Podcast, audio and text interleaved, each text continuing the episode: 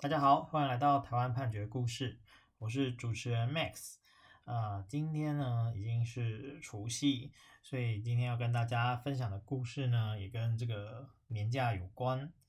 那故事呢是发生在长荣航空哦，长荣航空呢，它是在这个一百零七年一月三十一还有三月十四日的时候啊，就是有一些劳动检查，好、那劳动检查的部分是由桃园市政府的劳动检查处去执行。那过程当中，他就发现说，呃，其中一个叫 Jasmine 的呢，他在呃一百零七年一月二十六日的时候，有用电子邮件去申请，哦，说他在这个二月十五日啊，还有二月十七日，分别是除夕还有初二的时候呢，他想要来请特别休假啊，就我们一般就是讲特休。那这个长荣航空的主管呢，他就是用电子邮件来回复说，因为过年的期间呢，有人力的需求，所以没有办法去核给这个特别休假。那那没有办法的部分呢，呃，就就是桃园市政府认为说有违反哦这个劳动基准法的关系，所以就处罚款两万元哦这样子。那长荣航空就。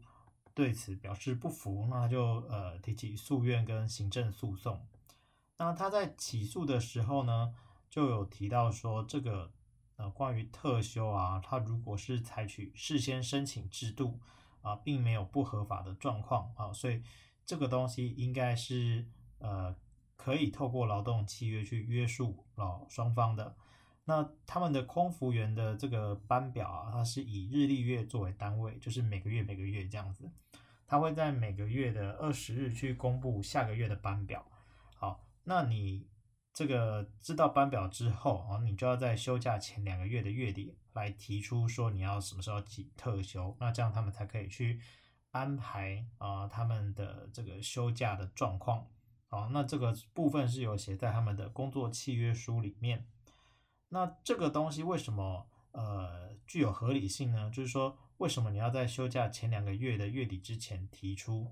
是因为说他们要去调度人力，那调度人力的状况啊，则是因为他们这个飞机牵涉到比较多的状况啊，那就是交通运输业，所以他们在人力的控管上有这样子的需求。呃，再来就是说，诶。他们如果没有办法核发这个特别休假的时候呢，他们也会，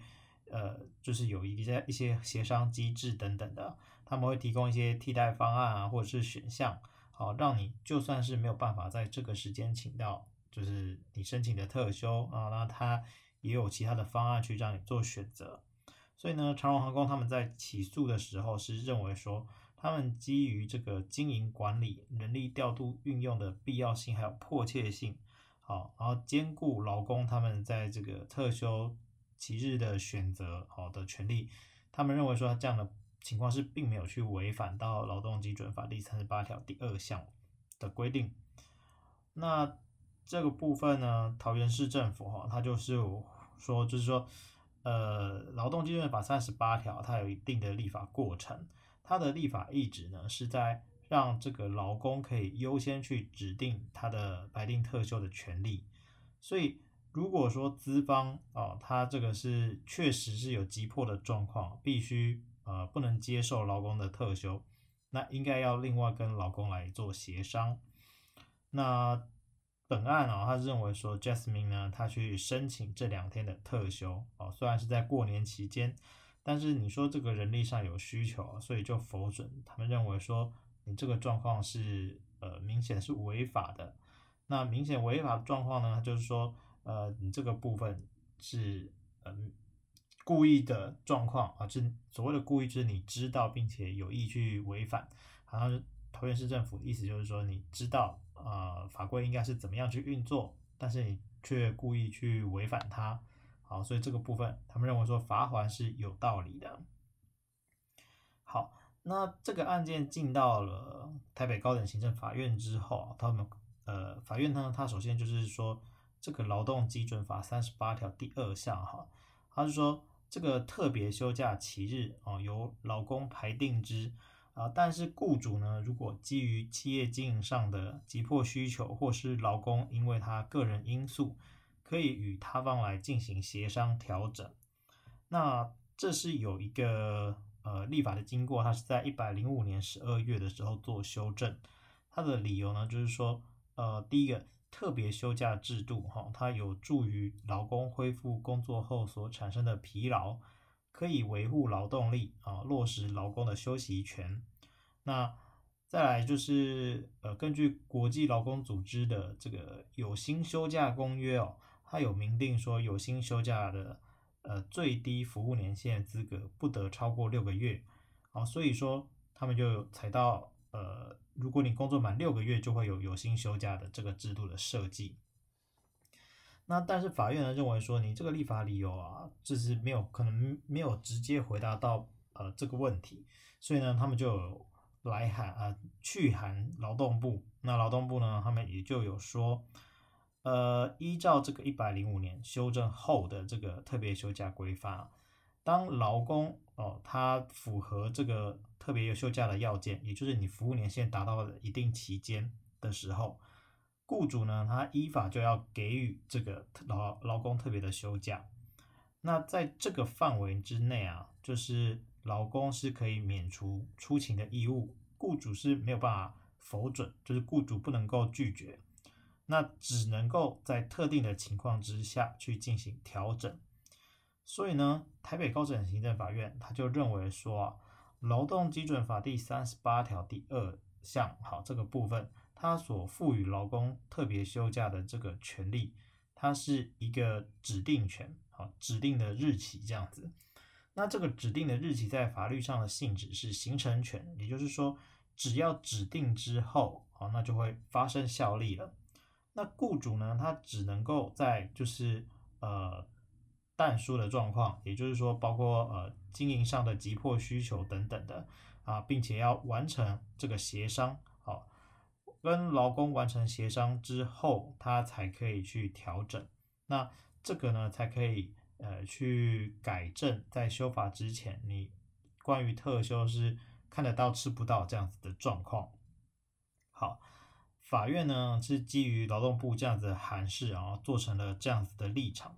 那因此呢，他就说，呃，Jasmine 呢，他是在呃一百零七年一月二十六的时候，他就有行使了这样子的权利。那长荣航空是不能够去拒绝的，但是你呢并没有同意哦，所以这个部分其实是违法的。那虽然啊，长荣航空因为这个属于航空业，哦，在年节的时候，它的从业人员是比平常更加繁忙的，而且排班的状况，春节其实空服员可能也想要回家哦，那人力调度是相当的不容易等等的。但是呢，法院认为说。呃，劳动基准法的三十八条第二项，在修法当时呢，是确实是完全偏向劳工一方。那这个结果有可能啊，确实是有可能对于特定的行业去造成一些失平或是失衡的状况。但是呢，呃，这个是立法的时候，立法机关去做成呃这样子的结论的时候，应该要去考虑的事情，而不是。就是司法权，也就是由法院这边呢来去做调整的。也就是说，呃，承审这个案件的这个法官呢，他是认为说，诶，现行的法条是这样子的哈，那他们立法过程要改正的，就是过去看得到吃不到这样的状况。所以这个结论呢，套用到本案，就会是说，当劳工他行使了这个权利的时候，那雇主就要准许，那是不能够去说不的。因此呢，啊，套用到本案，啊，这个 Jasmine 在行使这个行程权，啊，他指定了他在年节要休假的时候，呃，长航空就一定要给价，啊，那没有给价，那就是违反了劳动基准法的规定，那就是啊，桃园市政府来做裁罚就是有道理的。好，这是法院说的，呃，他在这个案件他所持的见解啦，那。他当然也说，这个案个案当中可能其实是不公平的，或是可能会有问题的，因为他可能也了解到说，如果很多交通行业的就是员工，他们也都选择在年节这种时候哦，都去休假，那其实可能会一片混乱。但是呢，法院认为说啊，这这些事情其实是呃，你们要去透过呃立法委员啊等等的方式去做调整，那并不是由法官这边来做调整的。呃，这个案件呢，呃，他也自己法官就自己说，这个是一个很艰难的案件啊，那不能够说啊，就是说这个法规的适用啊，它可能没有办法完全兼顾啊这些交通事业啊，劳工必须排班，然后年节休假不容易这些的企业服务需求，啊，但是呢，啊，他认为这个市政已经相当明确了，所以啊，他就还是驳回了这个长荣航空的起诉。不过呢，这件案子呢，其实后来是有上诉到最高行政法院。那最高行政法院呢，是认为说，在呃双方的这个沟通的过程当中，其实是有一些点呢，原审法院没有去查清楚啊，也没有说清楚的，所以最后就是把这个案件呢，呃废弃发回到了这个台北高等行政法院。不过废弃发回之后，哦，从目前的资料看起来，应该长荣航空就是。撤回了这个起诉，毕竟这个标的其实罚款只有两万元哦，这其实你在耗更多的行政呃司法资源，可能其实也不是很适当。那不管怎么说呢，呃，就是我们都应该还是很感谢在年节期间从事交通服务业的这些人啦。我们今天呃援引的判决呢是台北高等行政法院一百零八年度诉字第一百七十二号的判决，我们每周一会更新啊，欢迎大家有意见可以回馈给我们，或是告诉我们你们想听的主题。